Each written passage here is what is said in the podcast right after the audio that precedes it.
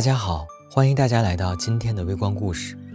我相信很多彩虹男孩在青春期或者成长阶段都会有爱上直男的经历。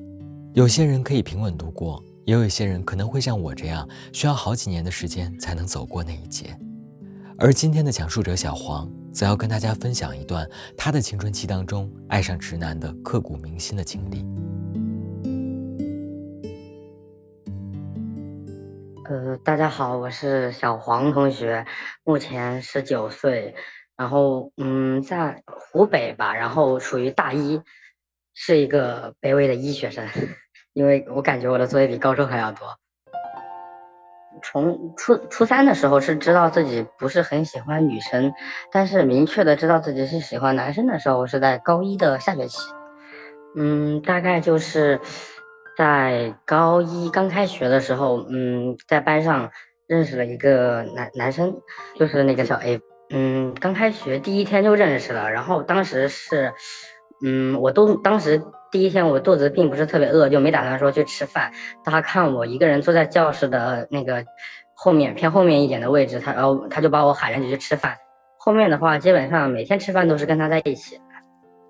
在就是一起吃饭的路上，有一次。就第二天还是第三天的时候，吃饭路上遇到了那个当时的班主任，因为他是性格的话是属于那种比较大大咧咧的，然后交际圈特别广，比较勇一点的，然后他就直直接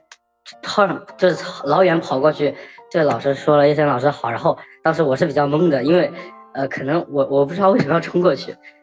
然后我但是他上去了之后，我就也跟着上去了。后面选班干的时候，老师就说就直接他当班长，我当副班长。我是属于一个比较懵逼的状态，因为我跟他都是属于班委嘛，他是班长，我是副班长。当时班上可能就是高中那些女生会自己有小圈子，有些时候会进行摩擦，然后嗯就在班上会比较吵架和打闹，有些时候会出于那个阻止一下他们。但是有一次就是我去阻止的时候。就是互相打闹的人会反过来说我，嗯，身为一个副班长，在某些某些方面做的并不好。然后平时我是属于说话比较少的那一种，他们就会就是当时会在指责我。后面当时我是有点处于劣势，然后那个小 A 他就冲过来，当时他是直接冲过来把我挡在了后面。就当时可能是那从那次开始就有一点很好感了。同时属于班干的话，通常老师就会一起去，就找我们两个做一件事情。然后当时的话，学校因为是封闭式嘛，就是只有放假才能出去。然后班上有可能会说需要出去买一些东西，或者去办一些资料和事情的话，基本上都是我跟他一起出去。因为就是我自身的原因的话，从小到大是并没有说比较多的好的朋友，可能只有一个到两个，所以在那段时间就觉得是挚友。我觉得他是我的挚友，但是他可能并没有把我当做他唯一的挚友。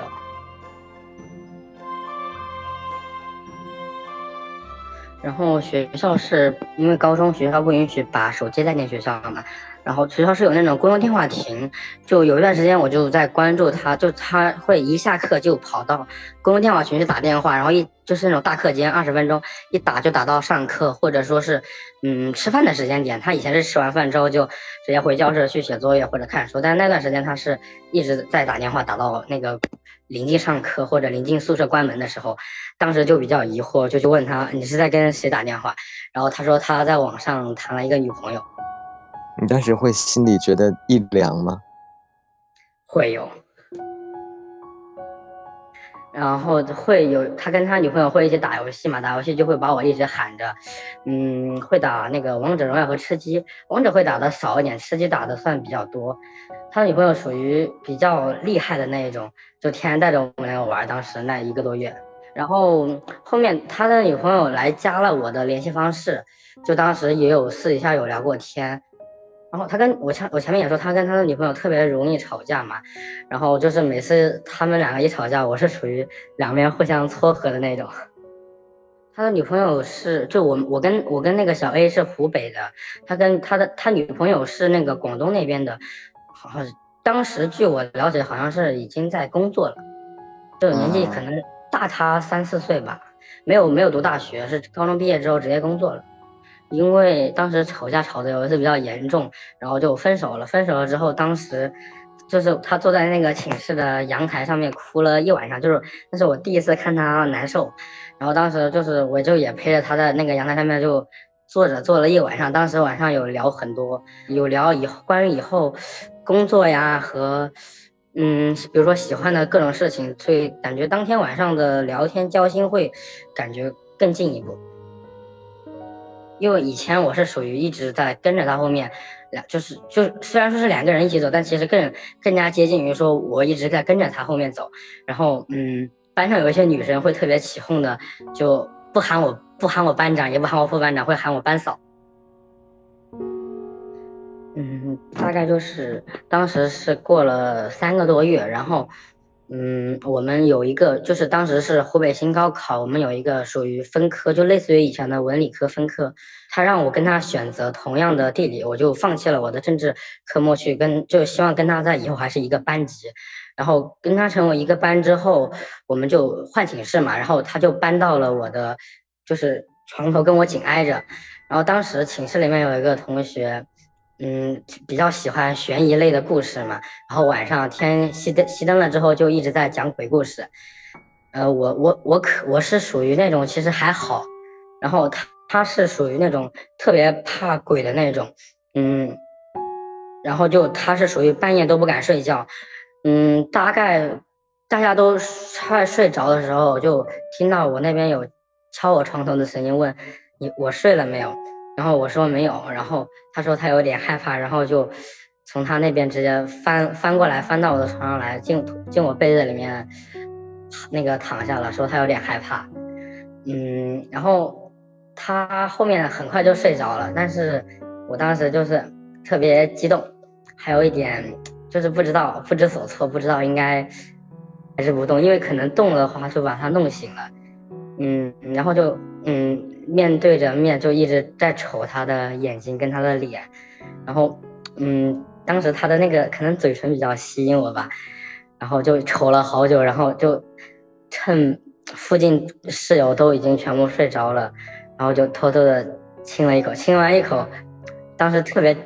呃着急吧，我看他还就是并没有被惊醒，看他还是睡着，眼睛还是闭着的，室友寝室也比较安静。想着就应该没有人知道吧。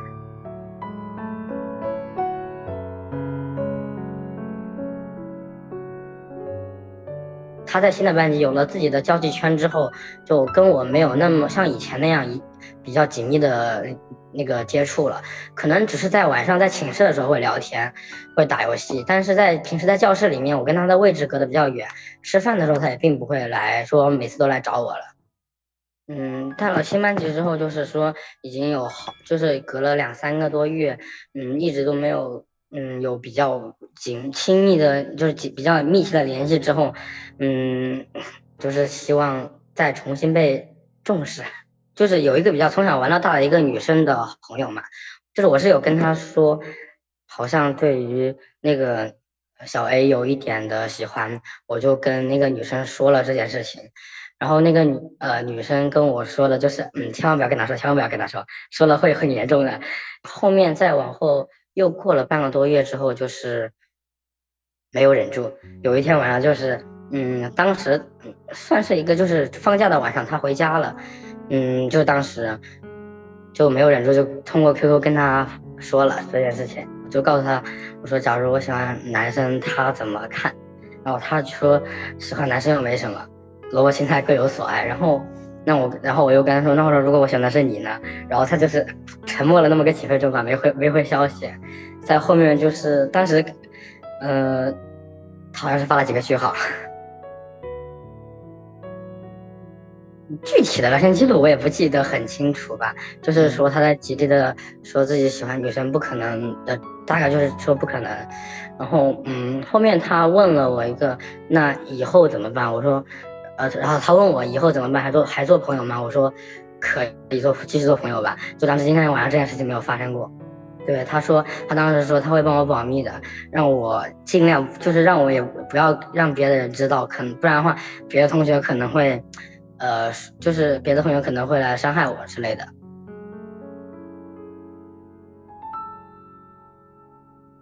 我去早上吃饭的时候，我是一个人去吃了个早餐，回来之后就感觉进教室所有人看我的眼神都比较奇怪，就是那种，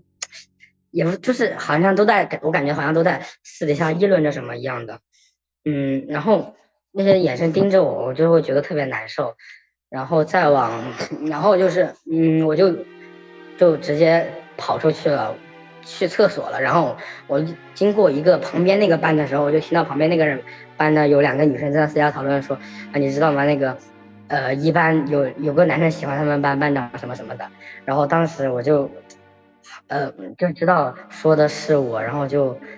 嗯，比较惊讶，因为他当时前前一天晚上说的是会帮我保密，嗯，但是结果现在好像就是说，所有人都知道了。白天中午偏下午的时候，我们班就是有几个男生属于那种，也就是说，啊可能会在那聊些奇奇怪怪的东西，然后就调侃到我的头上来了嘛。然后平时我是属于那种可能偏柔弱一点的，就是也不是柔弱吧，就是可能不会去理会。但是当时他们就一直在说我，呃，喜欢男生很恶心这种话。然后当时就，然后当时比较气头上，我就冲过去给他们每个人来了一拳，然后就。打起来了嘛？打就就就打成了那种，嗯，我的头肿了个包，然后鼻子在流，鼻子流了会被打的流鼻血的那一种。然后，嗯，小 A 同学他是一个班长嘛，就会过来劝架，但是，嗯，他劝的是那两个人，并没有说偏袒任何一个人，纯粹是他是班长需要这么做。然后这件事情就不了了之了，并没有说老师过来介入。晚上吃饭的那个时间点，嗯，我就跑过去去找小 A 同学，我说要不要继续吃饭？然后小 A 同学他是那种，嗯，不耐烦加，嗯，就是单纯的不想理你。然后我就一个人走了。然后，嗯，吃完晚饭之后，晚自习下课了，从教室离开回寝室的路上，我就去追上了小 A 同学，我就我就问他，我说。那那个他们知道这件事情是你跟他们说的，还是说因为别的什么？你当时不是说好要帮我保密的？然后小 A 同学并没有去正面的回答我这个问题，然后我就后面再去追问了几遍之后，小 A 同学当时对我说：“你对我太好，好到让我感觉到恶心。”然后小 A 同学就径直头也不回的就走回寝室了。当时我就比较。在那里，他继续往前走，我在那里杵了半天，在那里可能一个人就是，呃，就在那一直傻站着，站了有十几二十分钟，然后直就是卡着寝室熄灯锁门的那个点回了寝室。回到寝室之后，嗯，我就去找我藏在寝室里面的手机，然后我就看到了小学同学大概是在晚上，就是晚自习那段时间给我发的一条呃消息，他跟我说。其实我知道你当时那天晚上亲了我，因为当时我还没有睡着。本来我是准备回消息，但是呃发了一个就是啊你知道，然后就发现是个红色感叹号，就消息已经发不出去了，然后因为被拉黑了。